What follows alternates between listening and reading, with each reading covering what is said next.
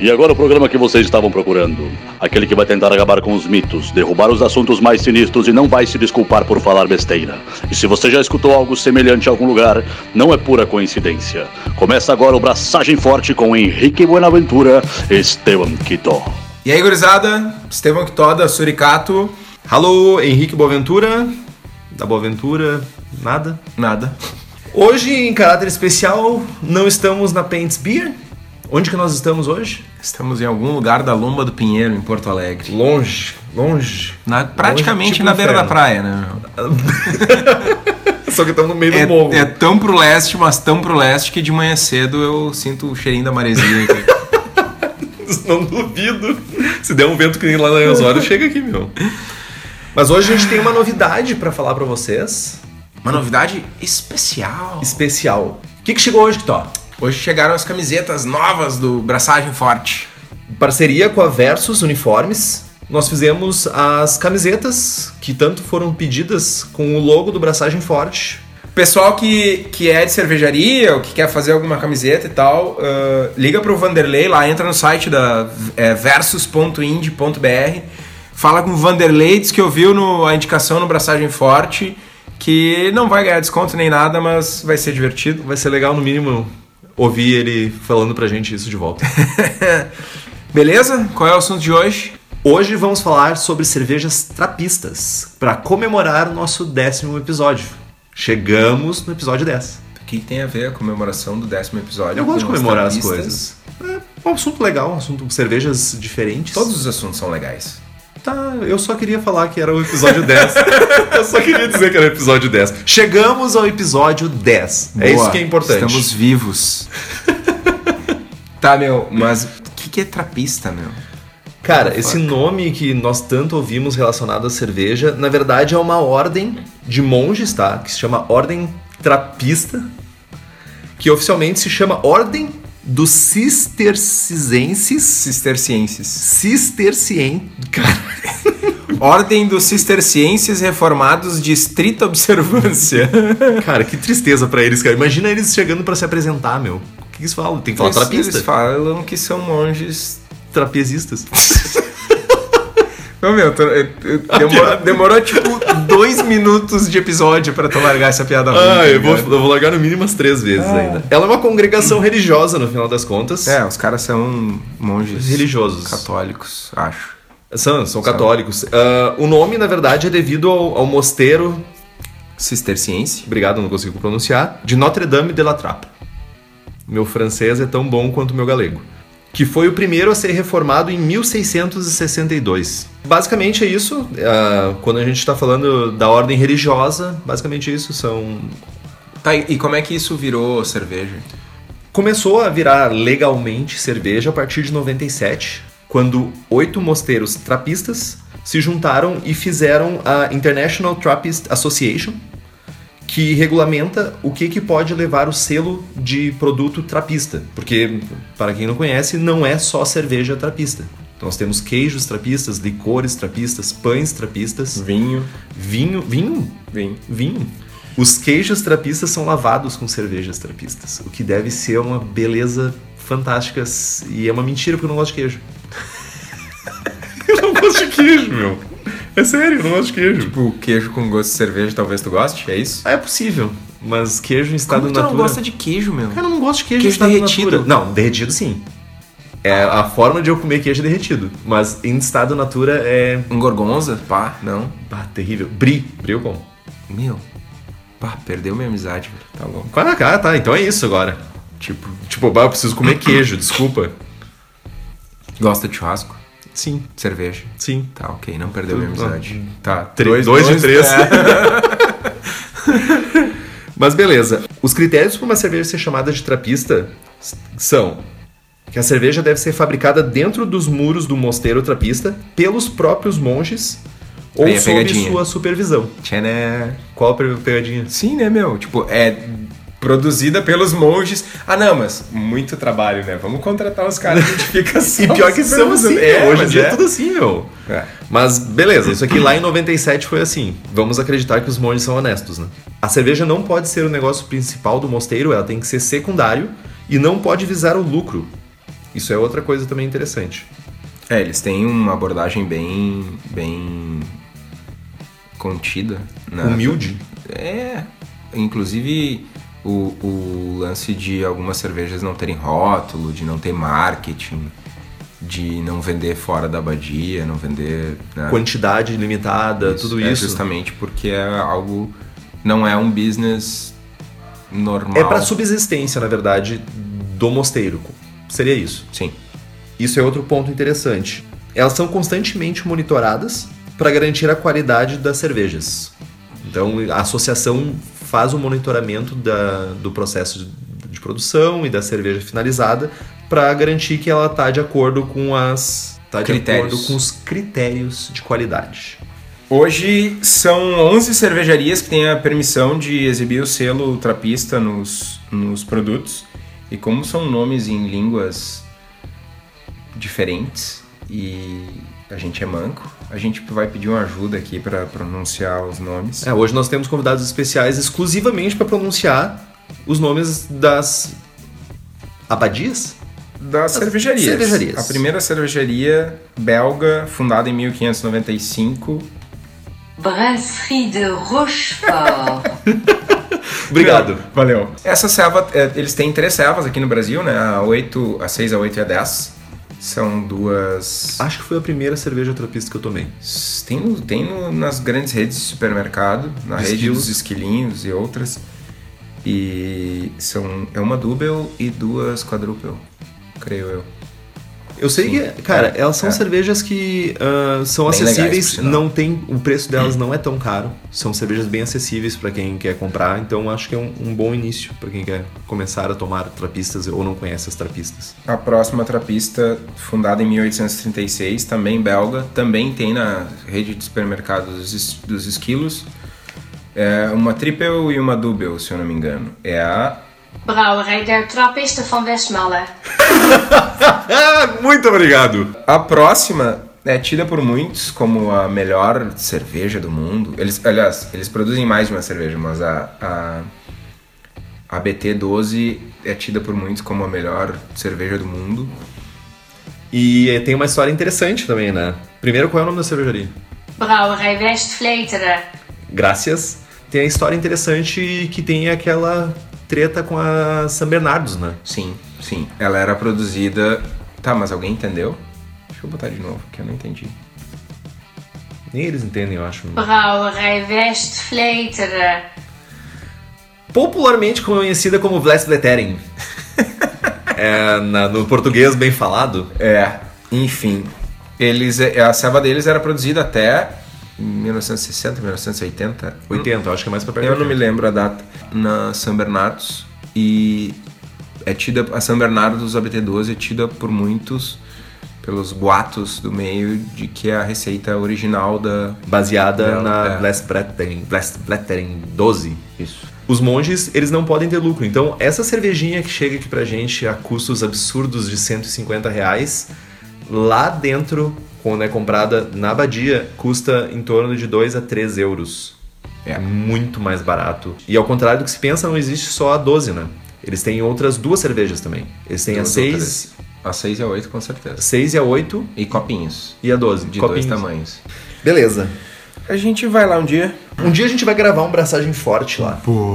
Ia ser massa. Meu, tem algum, algumas dessas abadias são paisagens espetaculares, assim. Quem puder, bota no Google e dá uma olhada que... Inclusive tem uma delas, eu acho que é a Trap ou a Shimei, que tu pode ficar hospedado lá.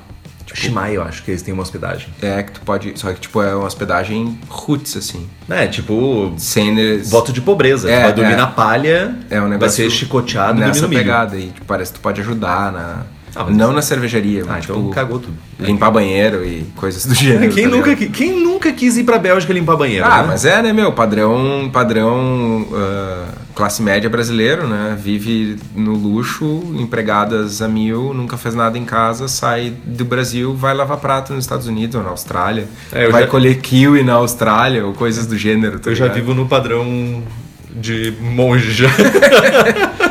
Beleza, qual o próximo? Ah, o próximo é a Bière de Chimay. Chimay.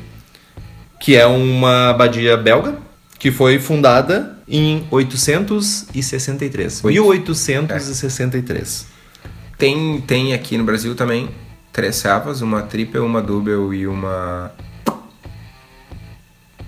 Dark Strong. Dark Strong e eles de vez em quando chega outras chega umas meio que sazonais assim. Mas daí é só nos Mas é lugares raro, específicos. E eles também produzem a. Calma. É, tá, hoje tá, tá. E eles também produzem. Tá, o meu, a Montecat. Mondecat. E essa, essa outra marca que eles produzem tem leva o selo trapista ou Eu eles acho só que não. terceirizam? Eu acho que não, porque ela é produzida externa. Faz sentido, né? Na verdade, a gente teria que confirmar isso, mas eu acho que com- eles produzem a cerveja, mas ela não leva o seu trapista. Beleza. A próxima é, dentre todas elas, a, a mais inusitada. Eles têm um rótulo só.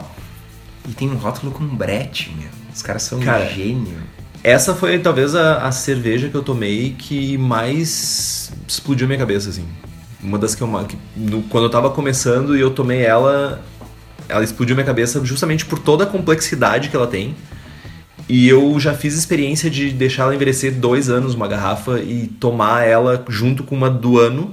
É massa fazer degustação vertical. Cara, né? a Muito diferença é bizarra da cerveja. É uma cerveja, é quase uma blonde pra uma cerveja, pra uma dark strong, assim, cara. De cor, né? Lógico, de sabores a gente tá falando de totalmente perfis totalmente diferentes, assim. Mas é uma cerveja massa. fantástica. É muito massa. Como é que é o nome dessa cerveja? Brasserie d'Orval. Orval. Orval. Orval. Orval. Orval. Orval. Que é uma cerveja que ela sofre refermentação com breta. Na garrafa. E é muito massa essa ceba. Provem ela. Essa é um pouquinho mais difícil de encontrar. Mas tem. Procurem nas lojas especializadas. Tem, às vezes tem no mercado também. Nunca vi. Já vi. Já comprei bastante. Tcharam. Próxima, ela é na Bélgica, foi fundada em 1998. Nova? Relativamente nova. Mas só não é mais nova do que a. Várias. Brouwerij der Sint-Benedictus Abdij de Achelse Kluis. Vai, essa mina tá fumada, tá ligado? Meu, a Shell, velho. Essa é mais uma cerveja que é fácil de ser encontrada. Tem um rótulo, geralmente tu encontra em supermercados, então lojas especializadas vai ser de boas. A mais famosa de todas, que é de 1884, que fica na Holanda, que a, que a abadia é linda, fantástica, muito massa. É a, é a abadia que faz a Latrap, é a Brouwerij de Koningshoeve. Königshofer. Faz a Latrap. Latrap.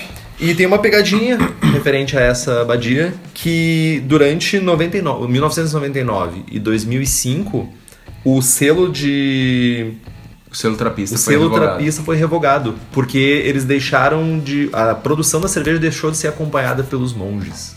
Bateu a preguiça. Não, bateu a preguiça, né, cara? Rezar cansa, né?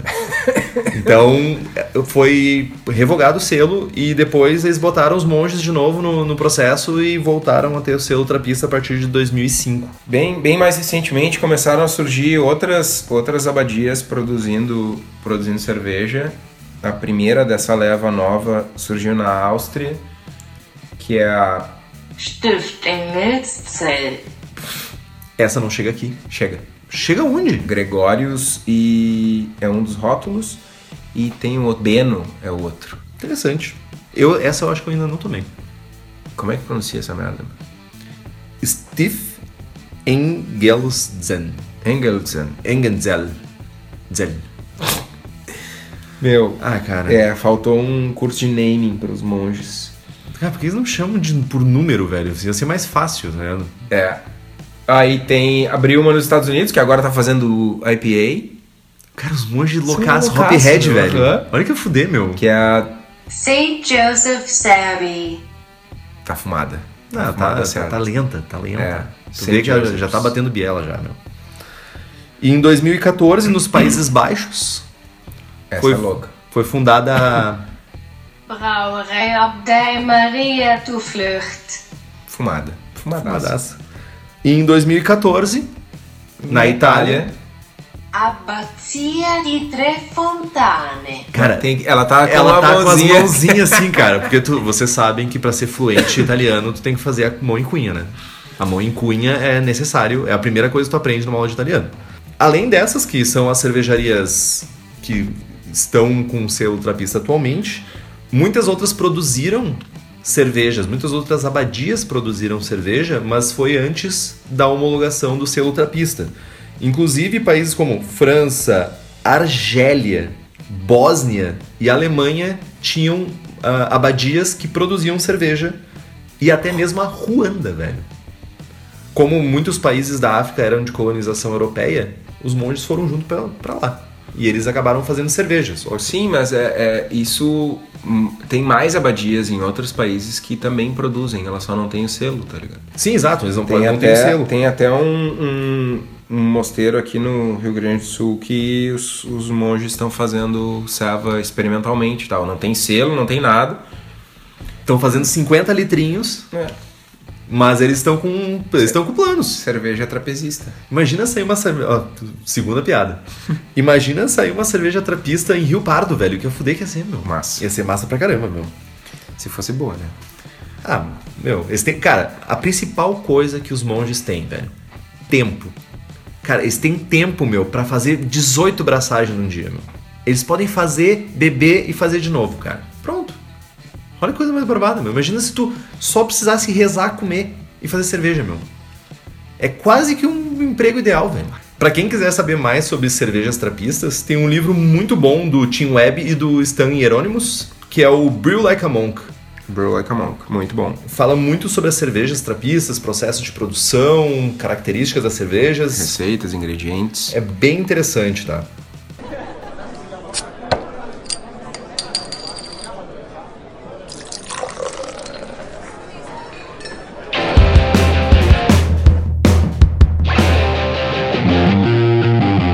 Tá, meu. A gente falou bastante das cervejarias, de onde elas ficam, um pouquinho de história, como elas surgiram e tal, como surgiu o selo. Mas quando a gente fala em cerveja trapista, a gente não fala só de um grupo de abadias que fazem cervejas. Cervejas trapistas é uma categoria, é quase. tem um peso muito maior, que se, que se traduz no tipo de cerveja produzida. Isso vem mudando, principalmente com as, com as cervejarias novas, mas tem um- uma carga de identidade muito forte aí. É importante também pontuar que ah, os estilos surgiram depois. As cervejas vieram primeiro, né? Sim, com certeza. Então, isso é uma coisa interessante. Os estilos tentaram enquadrar as cervejas que já existiam. Isso é bem interessante de pontuar. Sim, e outra coisa, né? Essas cervejas que eram produzidas lá na Europa no século XVI, no século XVII, nas abadias de forma geral, elas continuaram sendo produzidas e eventualmente ãh, viraram cervejas da linha das cervejarias trapistas. Mas elas não deixaram de ser produzidas nas outras abadias não trapistas. Então, se faz. Tem um grupo, tem uma discussão, às vezes até acalorada, em, nessa coisa de cervejas trapistas, estilos trapistas e tal. Mas é, tem uma categoria de cervejas, alguns tipos de cervejas, que são produzidos tradicionalmente em abadias. E aí, dentro dessa grande categoria, tem uma categoria menor, que são pura e simplesmente aquelas que têm o selo trapista. O, o selo é uma proteção comercial Sim. né? Não está vinculado ao estilo da serva, não está vinculado ao tipo de serva que tem que ser produzida dentro do mosteiro. Só o que tem que salientar é que pode ter uma abadia que faz uma cerveja, uma triple, que é uma cerveja tradicionalmente produzida pelos monges trapistas. E eu, na minha casa, vou produzir uma triple e azar do goleiro. Não é porque é uma cerveja. Não existe uma cerveja trapista. Não, trapista é uma denominação. Existem cervejas de abadia que são estilos que surgiram dentro das abadias. É um selo de proteção que garante qualidade, basicamente é isso. Existe uma crítica em relação à qualidade das cervejas trapistas. Enquanto foram surgindo outras cervejarias na Bélgica que se especializaram em fazer esses estilos, que a gente já vai, vai falar a seguir, ah, esse- essas cervejarias elas evoluíram, começaram a usar ingredientes diferentes, técnicas diferentes, e as, as cervejarias trapistas elas ficaram atreladas àquela vida monástica de não investir na cervejaria, de não crescer, de não evoluir, de não investir em novos ingredientes, em novas máquinas, e as cervejas foram sendo ultrapassadas em qualidade. Mas é uma escolha deles, basicamente. Tipo, Sim, mas é uma escolha que quando tu compara uma cerveja ah, uma- de uma cervejaria ah, mais versátil, ou mais moderna, enfim, tu tem um ganho de qualidade na cervejaria mais nova, entendeu? Mas eu acho que nesse ponto, uh, tu não tá comprando só a cerveja. Tu tá comprando a história junto. Tudo É, bem, mas pra- é o selo, tu- a gente tava falando do selo ser referência de qualidade. Não, ele é um referencial comercial histórico, então. Ok. Então, os estilos que a gente, que segundo o BJCP 2015, nós temos o 26A, que é o Trappist Single, que é um estilo novo que foi introduzido.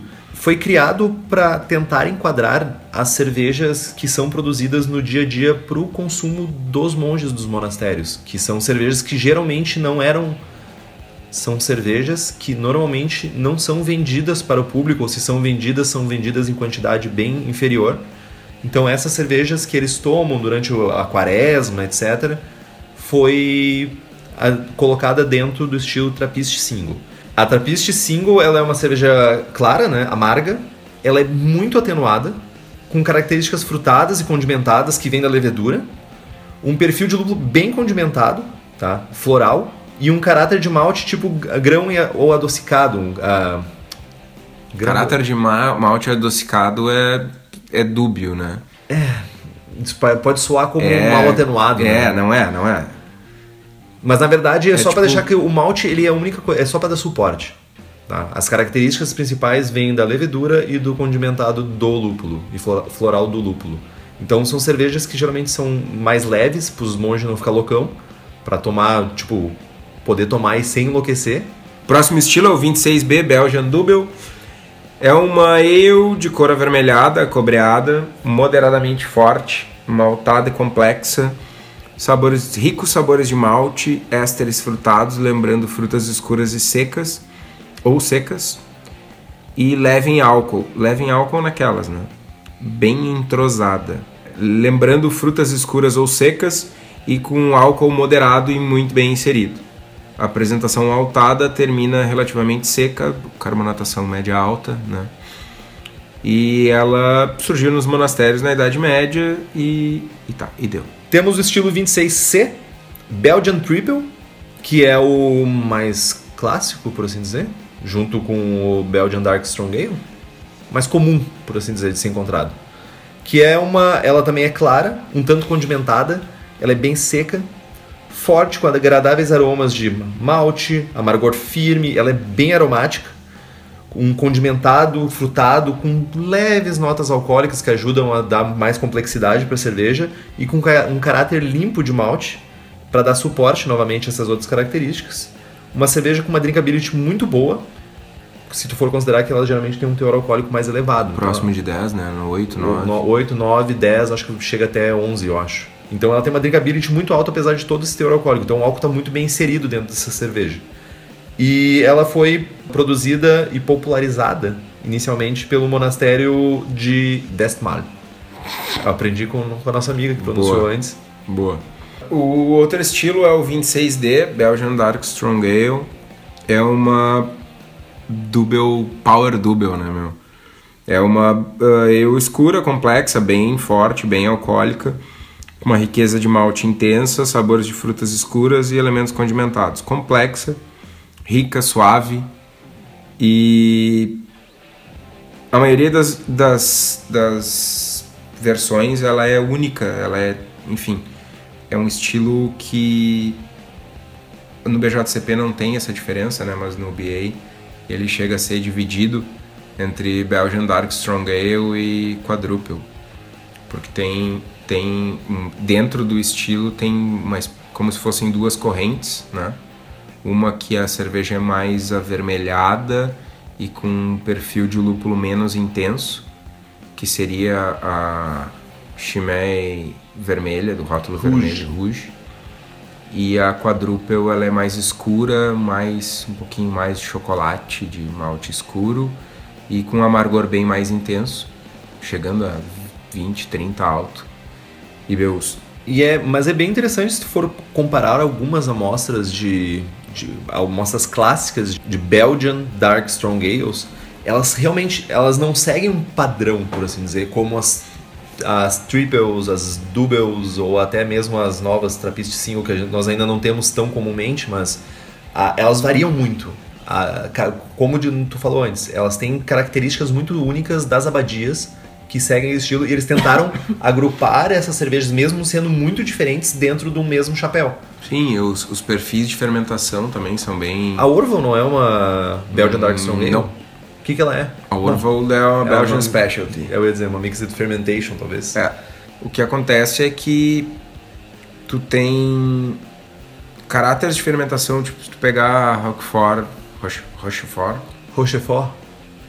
A nossa amiga já foi dormir. Brassa- Brasserie de Rochefort. De Rochefort. O perfil de fermentação da Rochefort, ela é bem condimentada, ele tem um, caráter que é bem diferente, assim, que, que se tu for analisar, não tá muito bem descrito dentro do estilo. Ah, eu ia comparar com a Chimay. Chimay Blue. Sim, Que ela também, se tu for comparar essas duas cervejas, elas são bem diferentes. sim. Elas não, tipo, elas não seguem, tipo, É, parâmetros pa- Co- colocando no BA, a Rochefort 10 seria uma quadruple e a Chimay seria uma, uma Belgian Dark Strong Ale. Bom, beleza. Tem, eh, tem essa, mas não é algo tão consistente a ponto de, de, por exemplo, no BJCP ser dividido em dois estilos. Sim.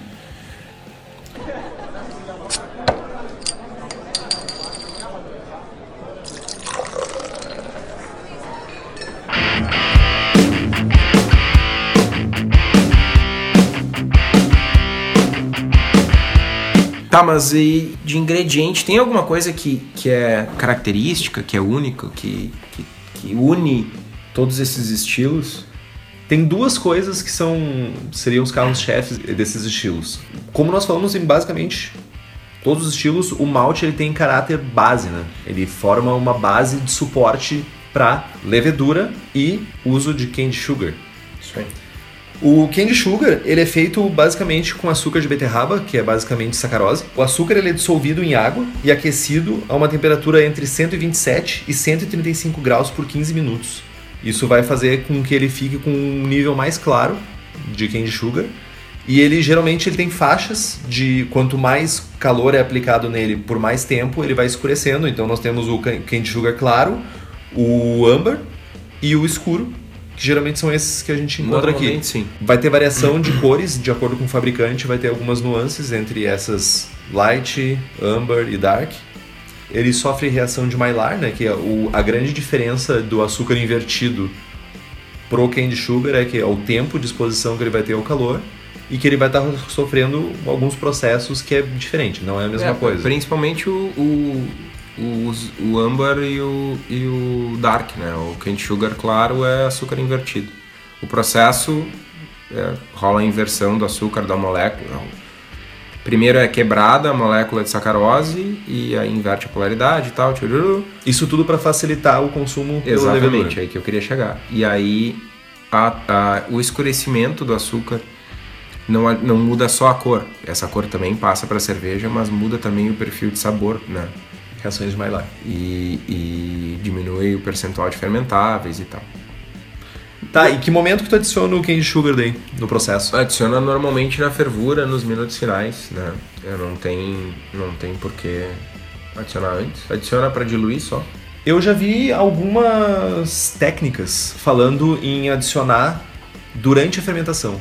Esperar a fermentação começar a diminuir a velocidade e daí fazer uma calda com candy sugar e adicionar no final para deixar a levedura comer os açúcares mais complexos primeiro e os açúcares mais simples ser consumidos no fim. Sim, com certeza. Mas é isso pensando numa cerveja mais. numa cerveja mais de um teor alcoólico mais alto com uma OG mais alta, né?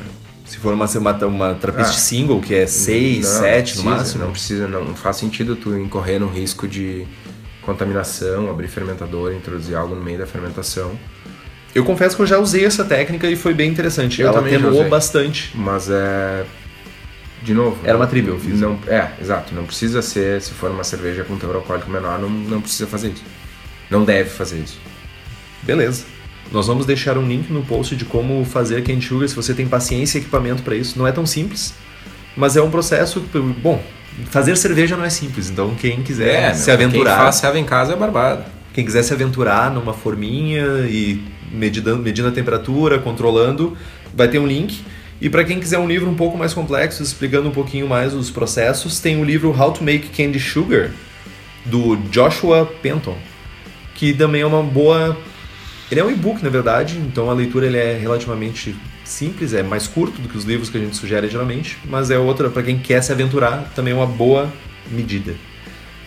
Qual é a finalidade de botar o candy sugar na cerveja? O que, que a gente, por que, que a gente usa? A gente falou para que, que o que, que faz, como é que é e para que, que a gente usa? O que, que, que ele adiciona na cerveja final? Ele normalmente é usado nas cervejas de abadia para conferir cor, sabor e para aumentar os fermentáveis, né? O açúcar tem mais fermentáveis que o malte. Então a cerveja acaba, acaba ganhando um, um boost na OG em açúcares fermentáveis. Ela fica mais seca e sobe o teor alcoólico. Boa. Tá, e se eu quiser, beleza, eu não achei cane sugar para usar. Eu quero fazer uma triple e eu não achei cane sugar. Eu posso simplesmente fazer açúcar invertido e vai ter o mesmo efeito na cerveja? Vou ali, fervo o açúcar com água. Assim, tu pode substituir o cane sugar por qualquer açúcar. Pode usar açúcar cristal, tu pode usar açúcar mascavo, demerara, enfim, o que for. Torpedo. É, o que acontece é que cada açúcar vai ter uma contribuição de, de sabor, de cor, de fermentáveis diferente ãh, e característico, enfim. Então, um açúcar cristal da vida, ele é, é sacarose, é uma molécula, são duas moléculas de glicose. A levedura vai ter que fazer um passo a mais para degradar essa molécula em duas e depois consumir esse açúcar. Faz uma diferença significativa? Honestamente, nunca percebi e todo mundo fala que não faz. Então, entre usar açúcar cristal e açúcar e inverter o açúcar, ou usar açúcar invertido, que é mais caro, ou dextrose também, que é uma molécula só de glicose, acaba não fazendo muito sentido. Cara, tu vai pagar 40 pila no quilo do açúcar? Não, né? Usa açúcar cristal e um abraço pro gaiteiro. Agora, se tu quer um perfil de sabor, se tu quer uma adição de cor, aí sim faz todo sentido usar o cane sugar. A gente tá falando de amber e dark daí. O light Sim. seria. Lá, cara, light. É que tem outra coisa, né? Lá, isso é muito barato. Açúcar invertido. ah, Candy. sugar na Bélgica é baratex. A FU é tipo, meu, açúcar cristal pra nós aqui. Então faz sentido para eles o uso. Essa que é a moral, né? Claro, exato. Não é exatamente uma. No, no é um- caso do light, né? A gente tá falando especificamente Os do light. três, mas não, não, digo- não é um negócio que foi. Os monges foram lá e não, agora vamos aqui no nosso PD desenvolver um ingrediente novo. Saca? Não, né, meu? Era, eu tô imaginando os monges num, num PD, velho. sabe? Reuniãozinha, stand-up aqui, não, e agora? Feméia de produto. Não, velho, não. Meu Deus, cara. Né? Tá, mas ah, é importante se tu o, o uso exagerado de açúcar, de açúcares simples na cerveja gera alguns malefícios para a cerveja, né? Com Dependendo certeza, do uso. com né? certeza. Vai ter, vai gerar aromas e sabores tipo cidra, vai Vai começar. virar uma cachaça braba, né, meu? É, traduzindo, trocando por miúdos É, é isso. meu. Então, ah, sim, deve ser feito o uso é, do açúcar, é legal, adiciona características boas, mas é sempre com uma parcimônia, né? Afinal, é cerveja e não é cachaça. Isso. Então- Então, ah, meu, 20% estourando, né? É um número legal, acho, para trabalhar, tipo, para tentar diminuir corpo, adicionar um, um pouquinho mais de álcool na cerveja, cor. É um número legal para se trabalhar. Lógico que né, aqui a gente não tá escrevendo nada em pedra, né? Sim. Cerveja artesanal, no final das contas. Mas é um bom número. Outro ponto importante que nós falamos, que eu acho que seria o mais importante, são as leveduras. Que tem um papel muito importante nas cervejas trapistas. Aqui nós temos acesso a algumas leveduras, não é nós não temos uma variedade muito grande, o que chega alguma coisa da White Labs, nós temos alguma coisa da Bio 4, Trappist. Bio 4, Trappist, tem o Fermente Zeb, que é um do não sei o que, 12. que eu já ouvi falar meio mal. Aham, que é bem um mal. pacotinho marrom. É, ele, ele é meio novo por aqui. Eu já vi algumas pessoas tendo algum problemas com essa, com essa cepa específica. Vi alguns comentários. Eu nunca usei ela, Também não. mas eu vi comentários. O que me levou a não usar ela foram alguns comentários bem ruins sobre ela. Mangrove tem alguma coisa? Mangrove eu acho que eles têm uma Não Belgian. Ale, alguma coisa assim. Não, eles têm sim. Eles têm uma cepa. Não me lembro agora de cabeça. Enfim, mas pensando nos, nos White Labs da vida, tem o WLP 500, WLP 530. 510, 530, 540, 550 550 e só. Não tem o 60? Não. Bom, tem aquela, o Devolt lá, que eles têm algumas cepas que eles liberam de vez em quando, Uhum. muito específicas, mas seriam as leveduras mais comuns quando a gente está usando. Eu não consigo agora lembrar de qual é relacionada a qual cerveja. WLP 530 é. Mas uma pesquisa rápida no Google aí, bota uh, East Chart ou alguma coisa assim. A gente pode até botar o link da tabelinha que tem de onde vem cada fermento da White Labs e tal. Lembrando que isso é, não é. São. É boato, é, não é uma informação oficial. Tá, e qual a taxa de inoculação que a gente faz para ter uma boa fermentação? Nós estamos falando Cara, de cervejas um pouco mais alcoólicas, É, né? isso, isso é bastante importante, né? São, na sua maioria, cervejas que estão ali ou Big Beers ou quase isso, né? A gente está falando de Belgian Darks, de, que chegam até 14, 12, 13%. Triple, que vai ali beira os 10, 9, 9 alto. Double ou algo em torno de 8 e tal. Então são cervejas que tem a gente tem que ter um manejo de fermentação um pouco mais cuidadoso, não é? Abre o pacotinho de fermento seco, polvilha. polvilha por cima do mosto e deu. Para quem estiver usando fermento líquido, é importantíssimo, para não dizer essencial, usar um starter e calcular direitinho. Voltem lá no episódio 6 do Braçagem Forte, ouçam o episódio de novo, lá a gente fala como fazer um starter, o que precisa, o que que não precisa. Se tiverem alguma dúvida, entrem em contato conosco, mandam um e-mail, mandam uma mensagem. Deixa um comentário no post. Boa. E a gente está trabalhando numa calculadora de starter web-based. Fala, fala, tu que é o cara da TI aí. Eu sou o diretor de TI. Fruto de um certo descontentamento com as ferramentas que a gente tem para calcular starter, que são boas, que ah, nós sugerimos lá no episódio 6 algumas calculadoras que elas fazem bem o seu trabalho, mas para o nosso uso, acesso mobile, o cálculo específico, nós confiamos mais num cálculo específico que é o do Braukaiser para fazer a, a, a estimativa de multiplicação de leveduras. Então nós criamos uma calculadora, ainda está em processo de homologação ainda dos cálculos, mas iremos liberar em... Ok, em julho provavelmente nós já vamos ter publicado essa calculadora, é uma calculadora bem simples, ela, o principal recurso que a gente queria era que ela funcionasse offline, ela é web-based, mas no momento que tu salva ela para dentro do teu celular, ela funciona offline. Esse era um dos principais recursos. Talvez vai ter um app, mas vamos deixar mais para frente. Tá funcionando, nós estamos fazendo os testes, estamos liberando para os brothers fazer os testes também, então aguardem notícias. Boa, boa, boa, boa, boa, boa. Bueno, as melhores e as melhores práticas de, de uso da levedura. Aqui entram as, as práticas padrão. Boas práticas de fermentação, oxigenar bem o mosto, controlar a temperatura de uma maneira adequada, fermentar com temperatura controlada, né? Boa. É, Importantíssimo para qualquer cerveja. Em caso de cervejas com teor alcoólico mais alto, dá para se adicionar o, o açúcar do meio para o fim da fermentação. Importante também ver a tolerância da levedura que tu está usando, o álcool, dependendo, Sim, sim, isso é muito importante. ah, de, de- de- dependendo do teor alcoólico que tu está estimando para a cerveja.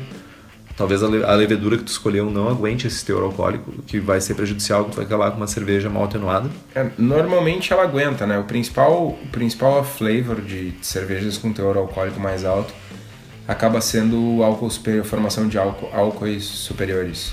Pouco nutriente, pouco oxigênio. E a seleção da cepa é importante, né? Isso que tu falou é essencial, porque tem algumas cepas que produzem mais álcool superior do que outras. Então, quando a gente for fazer a seleção da cepa para fermentar a cerveja, a gente tem que observar isso também. Boa. Something else? Não, eu já falei da usar nutrientes é importante, uma boa oxigenação é importante e com isso tu provavelmente vai ter uma boa cerveja no final das contas.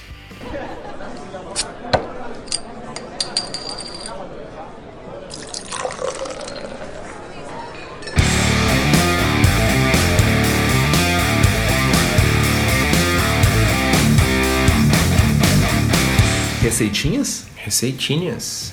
Quer começar? Posso começar. Minha receita é uma triple. Nome? Triple. Eu ia inventar um nome. Eu cheguei a pesquisar o nome de alguns mosteiros meio zoados, assim, mas eu não ia conseguir pronunciar. Nossa amiga É, já foi embora, não dá mais pra Ok. pronunciar. Eu, pra mim, ela é triple.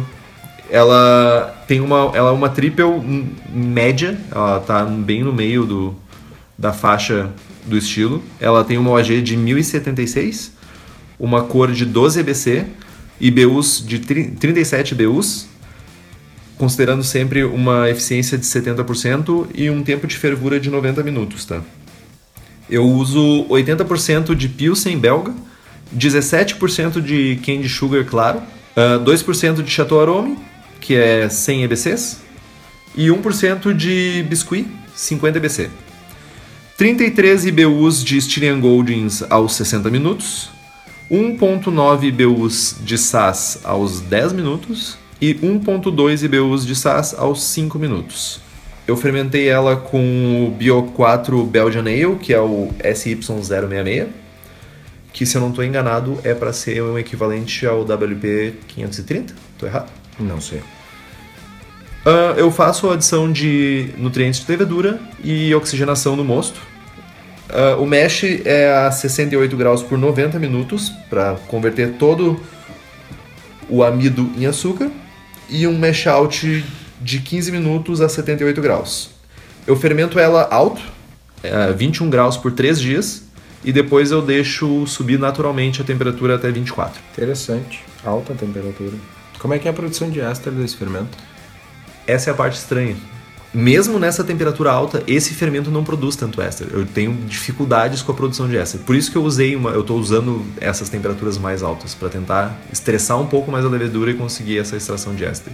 O perfil dele é um pouco É, diferente. e como os fermentos da White Labs não são tão, tão comuns, eu decidi fazer um tweak, fazer um, uma traquitana para fazer gerar mais ésteres. Saquei.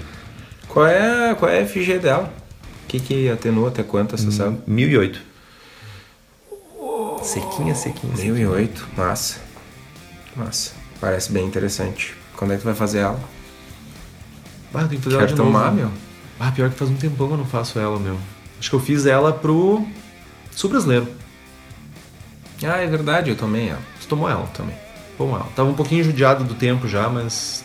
Uma coisa interessante de pontuar que realmente o pessoal, da, nas triples principalmente, o pessoal costuma realmente falar assim: ah, pois é, muito seca, né? Tipo, uma OG, uma FG muito baixa, né?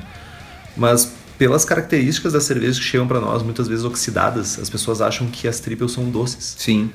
Porque o malte oxidado ele acaba dando essa característica adocicada, mel, coisas nesse sentido. E na verdade elas não, não eram para ser assim. Aqui a gente já só elas, elas têm Ela uma sofrência, sofrida. Tem uma sofrência, ela passa por uma sofrência para chegar aqui para nós. Então na verdade ela não é doce, ela não tem esse perfil adocicado, ela, ela é seca. Ela é bem sequinha. Ao contrário de algumas. ah, as pessoas erroneamente acham que o perfil adocicado é relacionado a uma atenuação mais baixa. E na verdade ele é mais ah, relacionado à oxidação do malte do que propriamente ahn, uma FG alta. A minha receita é uma receita de quadruple. A OG dela é 1096, a FG é 1018, a cor é 70 EBC, são 25 IBUs, eficiência de 70%, fervura de 60 minutos, 85% malte Pilsner, 4% malte Special B, 0,5% malte chocolate, 0,5% carafa Special 1, 10% de Candy Sugar Dark, em torno de 40 EBC. É, 400. foi isso que eu falei, em torno de 400 EBC. Esse Candy Sugar normalmente eu faço, porque é caro demais. Faz todo aquele processo. Faço. Então é uma pessoa paciente. Cara, é massa. Não, porra. Quem não gosta de passar trabalho, né? É verdade. A lupulagem é 20 IBUs de Magnum a 60 minutos, 5 IBU de Mittelfru a 10. Ah, infusão simples a 69 graus por 60 minutos. Mash out a 76 por 10 minutos. Ah, eu uso o WLP 530, inicio a fermentação a 17 graus. E já a partir do primeiro dia eu subo um grau por dia até chegar a 22. Mantenho nos 22 por mais uma semana, cinco dias por aí. Assim que estabilizou a, a FG por 3, 4 dias.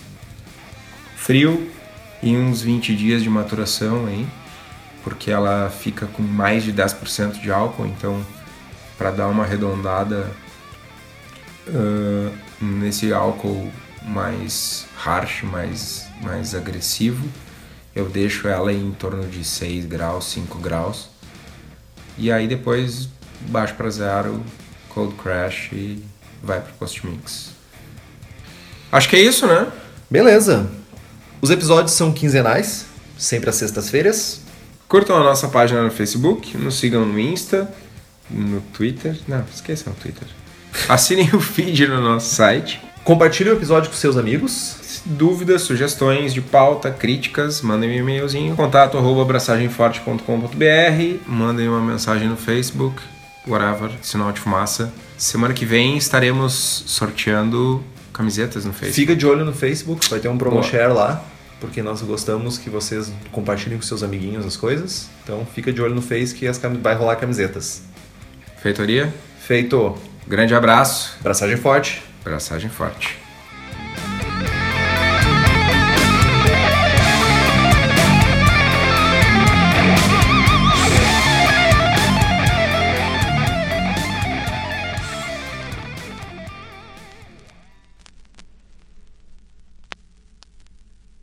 Hoje nós vamos falar sobre cervejas trapezistas. Trapezistas. De a novo, quantidade. a piada, a ca- cara, a piada, a piada é pronta, né, meu? a Não- quantidade de vezes que eu já ouvi essa piada ruim. Não, acho que a gente nem fala do trapezista, mas a piada é muito podre. É muito merda. É muito ruim. Não, Tá. muito ruim. Partiu.